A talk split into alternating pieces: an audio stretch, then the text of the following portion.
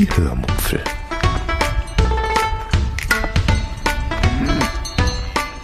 Aus dem Tagebuch einer Allgäuerin.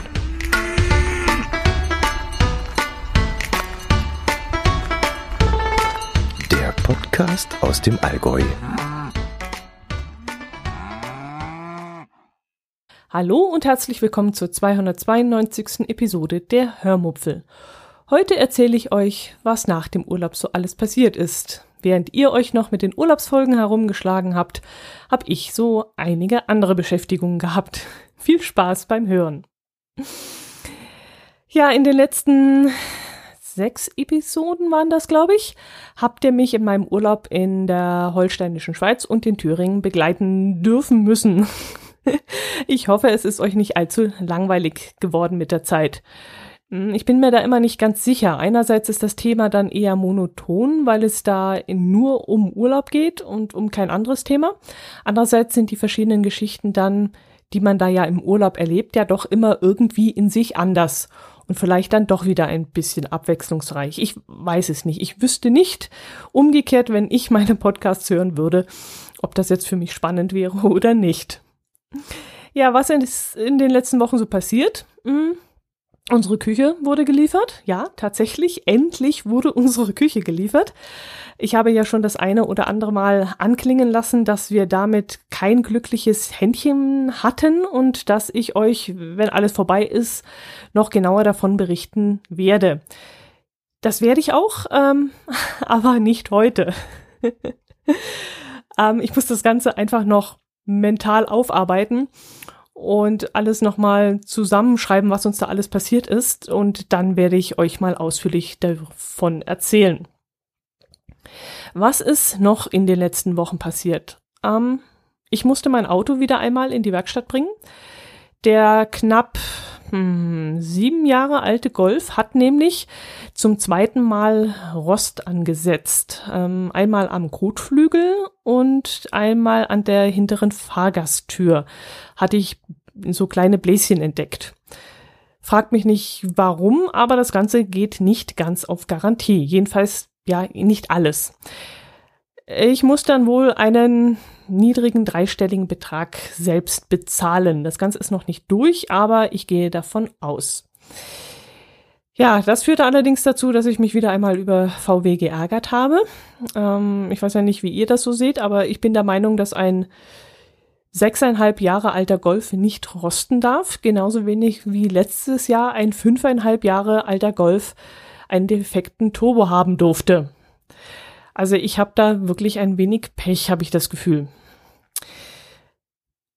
Aber gut, ich lerne ja nicht dazu und ich denke nämlich gerade darüber nach, mir eventuell nächstes Jahr wieder einen VW zu kaufen. Allerdings, und jetzt haltet euch fest, einen Caddy. Gut, das ist jetzt eigentlich gar nicht so spektakulär, wenn ich, wenn ich das jetzt richtig überlege. Ähm, vielleicht hätte ich das einfach anders sagen sollen. Vielleicht hätte ich äh, die Kurve anders spannen sollen. Also sagen wir mal so, das Besondere an meinen Überlegungen ist gar nicht, dass ich mir einen Caddy kaufen möchte. Das Besondere daran ist, dass dieser Caddy eine Art von Minicamper werden soll. Genau, und das ist nämlich das Spektakuläre an meiner Geschichte.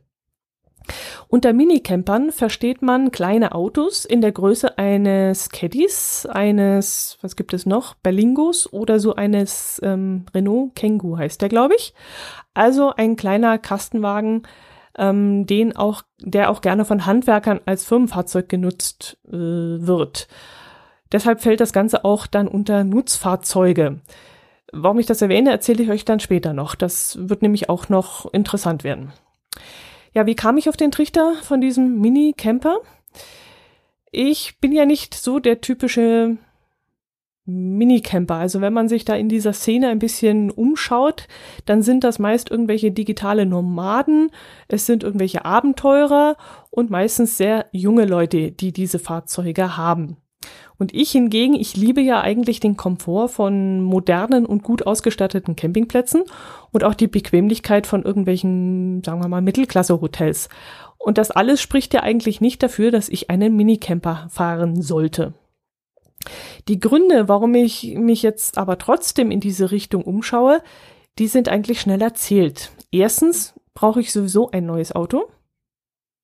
Und zweitens plant mein Herz allerliebster, sich beruflich zu verändern, was dann bedeuten würde, dass er an den Wochenenden wieder öfters arbeiten muss, was wiederum bedeutet, dass ich am Wochenende wieder öfter alleine zu Hause rumhänge.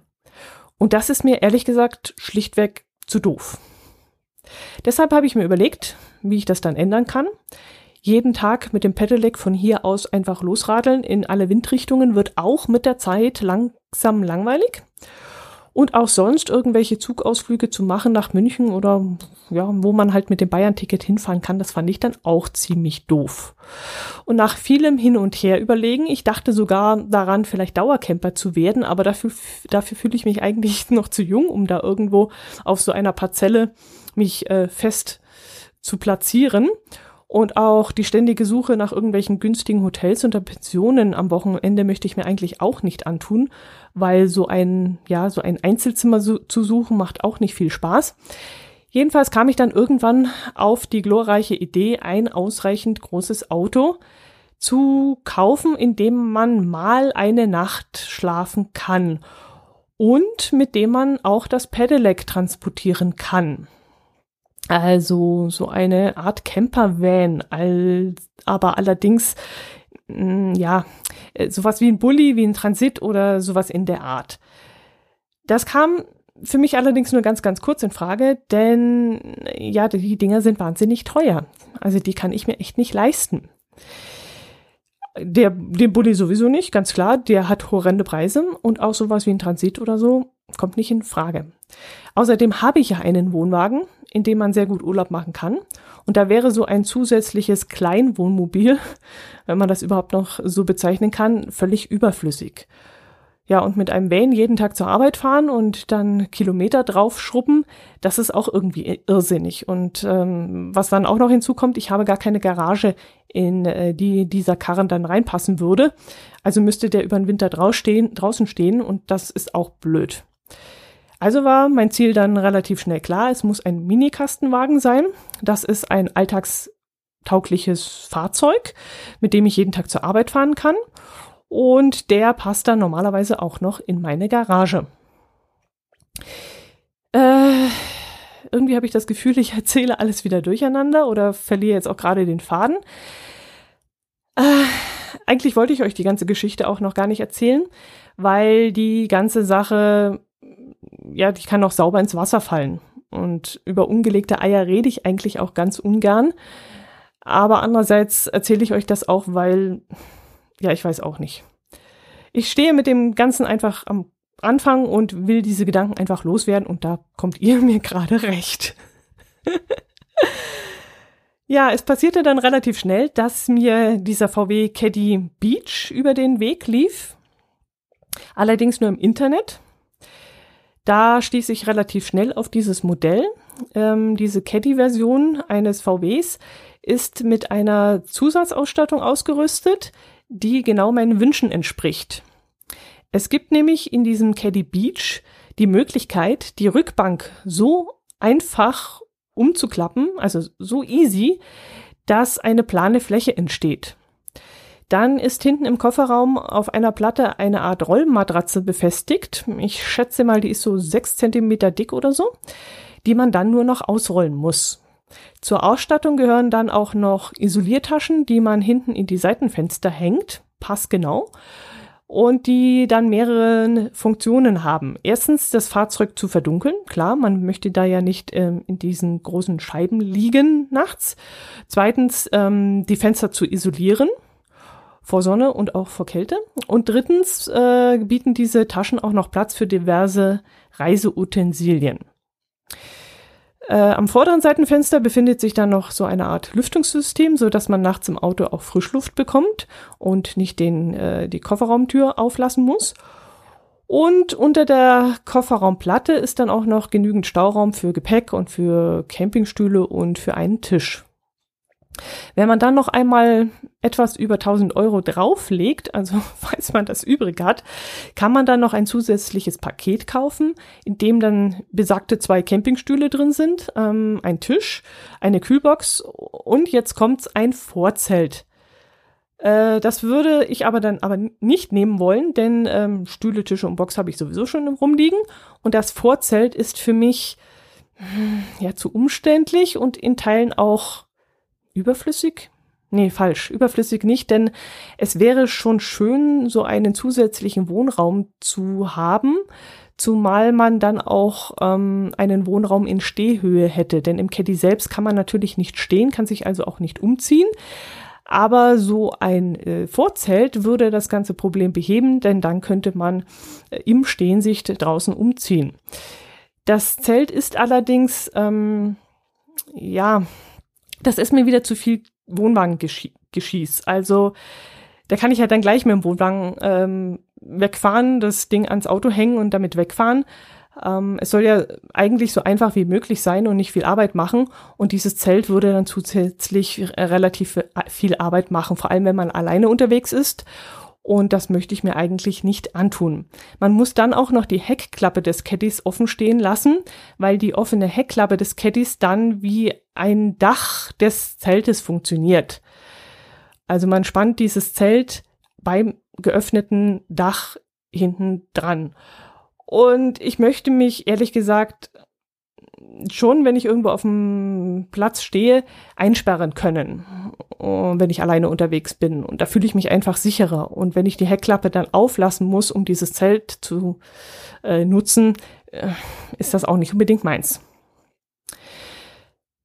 Gut, wie würde das Ganze dann ablaufen, wenn ich mir diesen Minicamper kaufen würde? Wildcampen ist in Deutschland ja offiziell verboten. Zwar darf man zur, ich weiß jetzt nicht, wie es genau im Wortlaut heißt, ich glaube zur Wiederherstellung der Fahrtüchtigkeit im Auto übernachten. Aber wenn ich irgendwo an einem See 100 Kilometer von daheim übernachte, dann sollte ich schon eine plausible Erklärung für ja irgendeine plötzlich anfallende Müdigkeit haben, äh, wenn dann wirklich mal eine Kontrolle kommt und die Polizei das kontrollieren würde. Egal, das habe ich eigentlich auch nicht vor. Fakt ist, dass ich zwar flexibel sein möchte, aber trotzdem über eine gewisse Grundversorgung in Form einer Toilette verfügen möchte. Sprich, ich würde trotzdem mit dem Auto auf einem Campingplatz oder vielleicht auf einem einfachen Wohnmobilstellplatz oder ähnlichem übernachten. Zwar gibt es verschiedene mobile Lösungen für Toiletten und so ein Kram, das kommt aber für mich, glaube ich, nicht in Frage. Eine öffentliche Toilette, eine Waschmöglichkeit, das möchte ich eigentlich schon haben. Außerdem geht dabei auch, geht es dabei auch um ein wenig Sicherheit. Auf dem Campingplatz oder auf einem Wohnmobilstellplatz sind ein Haufen andere Mitcamper um mich herum. Da fühle ich mich dann sicherer, als wenn ich irgendwo in der Pampa im Wald oder was weiß ich wo stehe. Ja, wie wird's weitergehen? Oder würde es weitergehen nach meinen Wünschen? Ich würde dann vielleicht so an einem Freitagnachmittag auf der Arbeit sagen, dass ich dann gleich von der Arbeit aus vielleicht an den Chiemsee fahre und mir dort einen Stellplatz suche und dort mein Auto abstelle. Dann hätte ich ja das Pedelec dabei und ich würde damit am nächsten Tag eine schöne Tour machen. Und nach einer zweiten Übernachtung würde ich dann am nächsten Tag vielleicht noch eine Sehenswürdigkeit irgendwo am Chiemsee oder zwischen Chiemsee und dem Allgäu ansteuern und gegen Nachmittag dann wieder nach Hause fahren. Das äh, sind so meine Vorstellungen. Oder ich fahre vielleicht mal nach München-Thalkirchen, dort ist auch ein Campingplatz und verbringe dort zwei Tage mit Sightseeing in München, ohne dass ich dann abends wieder in den Zug einsteigen muss und nach Hause fahren muss ganz spät. Und äh, ja, das fände ich dann auch ganz nett. Komme ich aber zurück zum Fahrzeug. Ähm, ihr werdet euch jetzt fragen, warum ich das nicht mit dem Wohnwagen mache. Wäre doch eigentlich ein leichtes. Also erstens traue ich mir das alleine nicht zu. Und zweitens macht mir das zu viel Heckmeck. Ich glaube, dass es einfacher ist, mit einem Pkw durch die Lande zu gucken, als mit dem ganzen Gespann. Und deshalb, wie gesagt, würde mir so ein Caddy und vor allem der Caddy Beach ganz gut gefallen. Allerdings habe ich ein Problem ich kann diesen Caddy Beach nirgendwo anschauen. Der größte VW-Händler in unserem Gebiet hat keinen einzigen davon auf dem Hof stehen, auf keinem seiner Höfe, also auf keiner Niederlassung. Auch andere Händler habe ich schon angerufen, die mir da nicht weiterhelfen konnten. Sogar die Hotline von VW war damit überfordert und hat mir dann gesagt, ich müsse wohl oder übel alle Händler abtelefonieren. Sie könnten mir da nicht weiterhelfen. Und eine gab mir den hilfreichen Tipp, ich könnte mir ja bei mobile.de ähm, mal anzeigen lassen, diesen VW Caddy Beach und einfach mal dorthin fahren, mir den dort anschauen und äh, wenn ich dann der Meinung bin, ich möchte ein Neufahrzeug haben, könnte ich ihn ja immer noch bestellen. Äh, die eine Dame meinte, sie hätten dieses Jahr oder hat sie gesagt, dieses Jahr oder solange sie dort arbeitet? Das weiß ich jetzt nicht. Sie hätte jedenfalls bis jetzt zwei Katy Beach äh, verkauft und die Kunden hätten sie, hätten diesen Wagen ganz blind kaufen müssen, weil sie auch keine Möglichkeit gehabt hätten, das Fahrzeug vorher anzuschauen. Ja, ähm, anschauen möchte ich das aber trotzdem dringendlich, also wie die Verarbeitung ist und wie ich mit diesem Umbau klarkommen würde und ob für mich genug Platz ist. Okay, das Platz ist, das habe ich schon ausprobiert, denn ich habe einen Kollegen, der hat auch einen Caddy 4. Ähm, auf diesen Caddy 4 ist auch der Beach aufgebaut.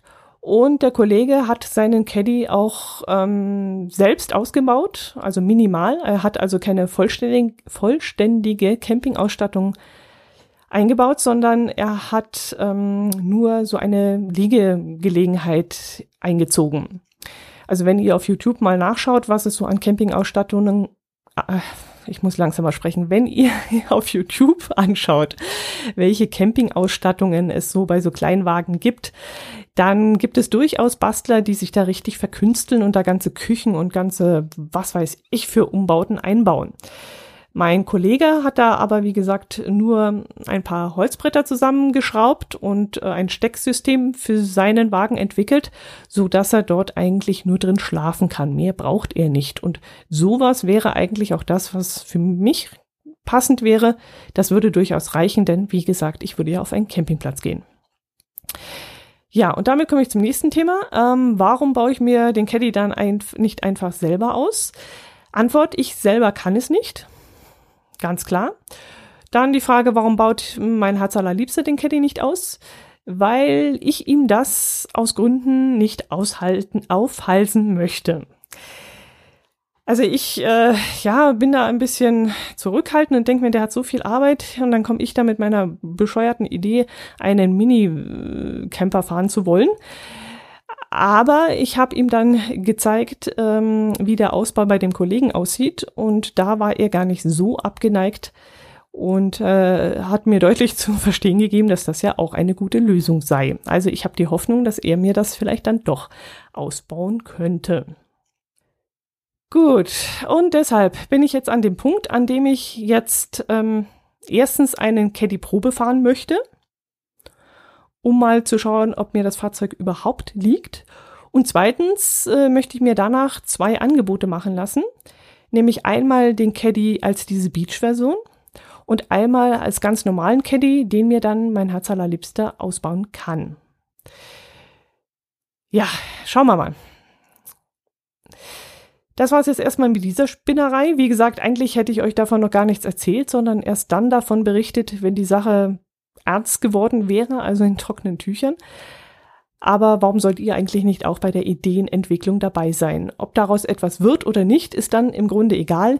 Ihr könnt ruhig mal wissen, welche Träume ich so habe und ob diese sich erfüllen oder ins Wasser fallen. Ihr dürft also gespannt sein. Vielleicht gibt es dann irgendwann einmal einen Podcast äh, namens ähm, Wie wir meinen Caddy ausgebaut haben Podcast.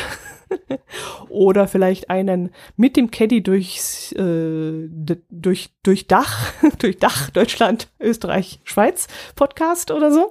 Ich weiß es nicht, aber ja, ein, ein neues Format würde es dann geben. Gut, äh, was ist noch passiert in den letzten Wochen, in denen ihr meine Urlaubsfolgen hören musstet? Auf der Arbeit war ich wieder sehr eingespannt. Mm, zweimal im Jahr kriege ich einen Auftrag rein, der mich aus technischer Sicht jetzt zwar nicht unbedingt fordert, mm, das habe ich durchaus im Griff, denn ich beherrsche meinen Job, ich bin ganz gut darin. Ähm, was das Anstrengende an der Sache ist, sind zwei Dinge. Erstens muss ich den Auftrag innerhalb kürzester Zeit erledigen, was für mich eigentlich auch kein Problem ist, denn ich bin schnell aber es strengt halt auch wesentlich mehr an, wenn man schnell und trotzdem hochkonzentriert und sauber arbeiten muss. Jedenfalls mehr, als wenn man sich beliebig viel Zeit lassen kann. Und dieser Auftrag, den kann man jetzt nicht in sechs Wochen erledigen, den muss man eben in zwei Wochen erledigen. Und das zweite und eigentliche Problem ist ähm, ja die Zusammenarbeit mit dem Kunden. Also die zuständige Person, die ist super nett, eine ganz sympathische, aufgeschlossene Person. Da kann man echt nichts sagen. Aber wir haben halt völlig unterschiedliche Arbeitsweisen. Während ich immer gerne geradeaus marschiere und alles so effektiv wie möglich machen möchte, ähm, ist sie das genaue Gegenteil von mir. Also sie sagt oft einmal, ja, fangen Sie einfach mal an, dann sehen wir schon, was da hinten rauskommt. Und hinterher stellt sich dann eben raus, dass sie das Produkt eigentlich ganz anders haben wollte und sie gibt einem dann das Gefühl, dass sie das auch schon von ganz am Anfang gewusst hat. Und da könnte ich dann ausflippen. Da denke ich mir immer, warum sagt sie mir das nicht gleich am Anfang? Dann kann ich mich danach richten und es ja in die richtige Richtung leiten. Ja, verstehe ich nicht. Ich arbeite jetzt, wie gesagt, halt ganz anders sie und schlussendlich ist sie dann die Person, also diejenige, die anschafft und ich bin dann eben diejenige, die alles nach ihren Wünschen erledigen muss und äh, dass ich mich dann in diesem Moment schier zerreiße und ähm, weil alles so wahnsinnig kontraproduktiv abläuft und äh, sie mir damit einen riesen Strich durch die Rechnung macht und es ganz meinem Naturell widerspricht, so zu arbeiten, das ist dann, wie gesagt, eine sehr ungute Sache. Und mein Kollege, der die Arbeit früher immer gemacht hat, dem ging es ähnlich äh, und deshalb hat er auch vor zwei Jahren die Segel gestrichen, weshalb ich dann diesen Auftrag übernehmen musste. Und jetzt geht es eben mir genauso, dass ich genauso da sitze und sage, boah, das kann so nicht laufen, das funktioniert so nicht und ja, ganz quengelig und ähm, grantig werde. Ich kann damit einfach nicht umgehen und jetzt hoffe ich natürlich, dass ich das irgendwann einmal lerne. Es nützt ja alles nichts. An sich mache ich diesen Auftrag ganz, auch ganz gerne. Also die Arbeit äh, ist ein wenig, bringt ein wenig Abwechslung in den alltäglichen Arbeitsablauf, was ich sonst mache. Und ich kann dann in dieser Zeit auch alles abblocken, was um mich herum passiert. Also wenn dann jemand auf mich zukommt und sagt, mach mal dies oder mach mal jenes oder kannst du das mal übernehmen, dann kann ich sagen, nee, bleib mir fern, ich habe das und das zu tun und da passiert die nächsten zwei Wochen nichts. Ich brauche nicht mal mehr ans Telefon rangehen, das ist auch mal eine ganz angenehme Sache. Ich bin also nicht mehr auf Abruf, sondern ganz fixiert auf diesen Auftrag. Apropos Abwechslung. Mm, eine ganz andere Art von Abwechslung haben mir meine Chefs in den letzten Wochen geboten. Ich glaube, ich war jetzt ein Dreivierteljahr muss das gewesen sein, damit beschäftigt. Es sollten bei uns ein paar Arbeitsabläufe optimiert werden und da sollte dann jemand aus der täglichen Praxis dabei sein und das war in dem Fall ich. Es gab dann einen Haufen Meetings, an denen ich teilnehmen musste und auch hm, Dinge, die ich dann während der täglichen Arbeit testen und gegenchecken musste. Uh, ja, ob ein gewisser Arbeitsablauf auch funktionieren kann. Und während dieser Zeit habe ich dann auch parallel dazu auch noch eine andere Art, ja, zu einem anderen Thema eine Schulung gegeben, was nicht unbedingt zu meinen Lieblingsbeschäftigungen gehört, dort vor der versammelten Mannschaft zu stehen und denen was zu erzählen. Aber es war trotzdem sehr spannend und lehrreich und fordernd und ja, war sehr interessant. Jedenfalls, um es abzukürzen, kam ich dann irgendwann mal im Rahmen dieser Arbeitsoptimierung auf die Idee, ein Programm in unserer Abteilung einzuführen, das in einer anderen Abteilung schon erfolgreich läuft, um dann eben auch bei uns die Arbeitsabläufe zu verbessern. Und das war dann mal sehr spannend, mm, denn ja, wie soll ich sagen? Also erstmal war es spannend, dass diese Idee aufgegriffen wurde, dass sie umgesetzt wurde und es war dann auch spannend, in der Abteilung selbst zu sehen, wie das ankommt. Ähm, ihr kennt das. Es gibt immer solche und solche Kollegen. Es menschelt also sehr. Und ähm, die neue Anwendungsmethode und das Programm kommen bei manchen nicht immer gut an. Und da gibt es dann doch den einen oder die andere, die dann darüber nicht unbedingt amused ist. Meistens denke ich mir dann immer noch, ach, stellt euch nicht so an, nur weil es in den letzten zehn Jahren nicht so lief, heißt das nicht, dass es auch die nächsten zehn Jahre also so weiter verquer laufen muss. Aber es ist dann doch was ganz anderes, ähm, wenn diesmal ich diejenige war, die das, den Stein ins Rollen gebracht hat. Dann trifft mich nämlich diese Kritik, die die Kollegen äußern, direkt, denn ich bin ja schließlich daran schuld, dass dieses Programm eingeführt wurde. Und diese Erfahrung war dann wirklich mal sehr, sehr spannend. Anfangs wurde dann natürlich ganz üblich ein bisschen rumgemosert, manchmal auch hinter meinem Rücken, wie, wie ich logischerweise dann hinterher erfahren habe. Aber als sich dann das, lang, das Programm langsam ja etabliert hatte, da wurde es dann auch teilweise gelobt, der neue Arbeitsablauf, und da war ich dann doch sehr erleichtert. Ja, wie ich, klingt es vielleicht für euch ein wenig ähm, durcheinander und ich, ihr merkt es, ich habe jetzt auch ein bisschen rumgestolpert hier, aber es ist immer ein bisschen schwierig. Hm, ich rede nicht gerne von meiner Arbeit und ähm, auch möchte auch nicht, äh, dass der Eindruck ähm, aufkommt, dass ich über meine Kollegen schimpfe. Ganz und gar nicht. Es ist ganz menschlich, ähm, dass es Kollegen gibt, die neue Sachen lieber annehmen und andere, die das eben nicht so gerne mögen. Aber ich wollte halt euch mal erzählen, dass das für mich doch mal eine ganz neue Perspektive war und ich im Endeffekt wirklich gut aus der Sache rausgegangen bin, weil es doch mal sehr, sehr interessant war, auch die andere Seite zu sehen und ähm, zu erkennen, was eigentlich passiert, wenn neue Programme eingeführt werden, welche Arbeit dahinter steckt, welche Dinge vorher beobachtet werden müssen, äh, abgecheckt werden müssen und wie das schlussendlich dann eingeführt wird und die Kollegen damit umgehen. Ich werde definitiv, wenn in Zukunft irgendwelche Programme äh, oder, oder andere Arbeitsabläufe äh, bei uns eingeführt werden, ganz anders auf diese Sache blicken und äh, bin der Meinung, eigentlich sollte das jeder einmal durchgemacht haben. Wird nicht der Fall sein. Ich denke mal, beim nächsten Projekt äh, werde auch wieder ich ähm, dazu hinzugezogen werden, weil ich glaube, dass ich mich nicht ganz doof angestellt habe dabei. Und weil vermutlich kein anderer freiwillig hier schreien wird. Aber ich fand das wirklich eine große Bereicherung. Ja, gut. Will ich euch nicht weiter langweilen damit. Äh, wie gesagt, von der Küche erzähle ich euch nichts. Und jetzt gucke ich gerade auf die Uhr. Hä? Ja, gut. Ich erzähle euch noch vom Käsespatzenessen. Wenn mich jemand fragt, wo man im Allgäu gut essen bzw. gut Kässpatzen essen gehen kann, dann kenne ich da durchaus die eine oder andere passende Gaststätte. Diese habe ich übrigens, also diese Gaststätten habe ich übrigens auch schon mal in einer öffentlichen Google Maps Liste gespeichert. Wenn ich dran denke, werde ich diese mal in den Shownotes verlinken. Da könnt ihr mal reinschauen. Das sind, glaube ich, zehn Gaststätten, die ich da empfehle. Auf dieser Liste steht dann auch die Gerstbrändle Alpe in Gunzesried-Säge. Dort gibt es im Sommer täglich äh, leckere Brotzeiten. Ich weiß gar nicht die Uhrzeiten, also ich glaube bis abends 17 Uhr, 18 Uhr oder so. Und freitags gibt es dort immer ab 18 Uhr Kässpatzen. Und dort wollte ich schon immer einmal hin. Brotzeiten habe ich dort schon öfters gegessen und die waren auch immer sehr, sehr gut. Äh, die stellen auch den Käse selbst her und man kann dort auch leckere Rohmilch trinken. Aber zum legendären Kässpatzen essen war ich auch noch nie. Bis vor kurzem. Ich weiß gar nicht mehr, wer mich auf die Idee gebracht hat. Ich glaube, irgendein Kollege hat während der Arbeit plötzlich gesagt, dass ihn jetzt tierisch eine Portion Kässpatzen anmachen würden. Und da fiel mir dann ein, dass ich auch schon lange nicht mehr beim Kässpatzen essen war und dass ich das mal wieder machen möchte. Selbst machen möchte ich sie allerdings nicht, denn das ist immer eine Mordsauerei. Also hinterher steht dann die halbe Küche voller eingesauter Töpfe und Schüsseln und Pfannen und alles ist mit klebrigem Teig und äh, ekligem Zwiebelfett eingesaut und man hat wirklich hinterher mehr Arbeit als vorher. Deshalb gehe ich dafür immer gerne in Gaststätten, die können das genauso gut wie ich und äh, die können dann die Sauerei hinterher sauber machen. In diesem Fall haben wir uns dann eben die Gerstbrändleralpe in Gunzesried-Säge ausgesucht.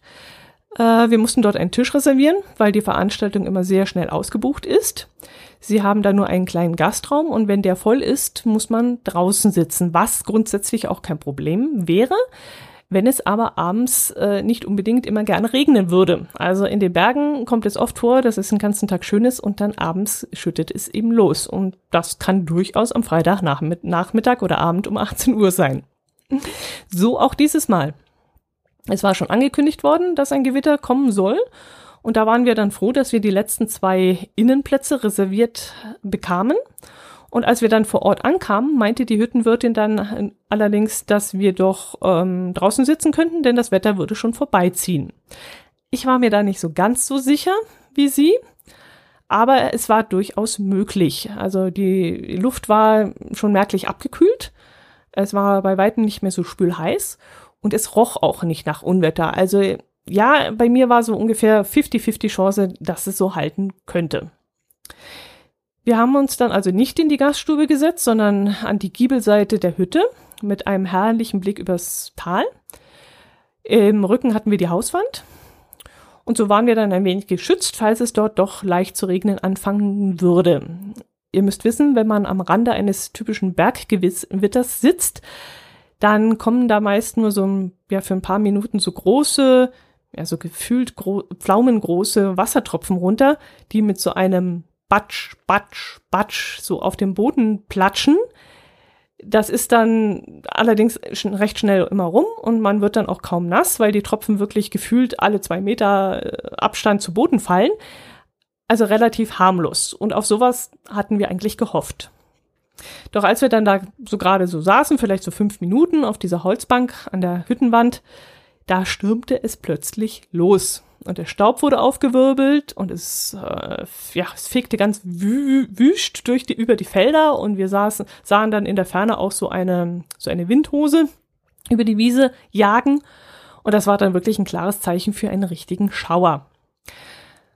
Ja, wir beschlossen dann doch in die Hütte zu gehen und als ich dann auf dem Weg dorthin, in, das waren vielleicht so zehn Meter, mich noch einmal umgedreht hab, habe, sah ich dann hinter der anderen Hütte, Hütte schon die gelbe Wand auf das Haus zukommen.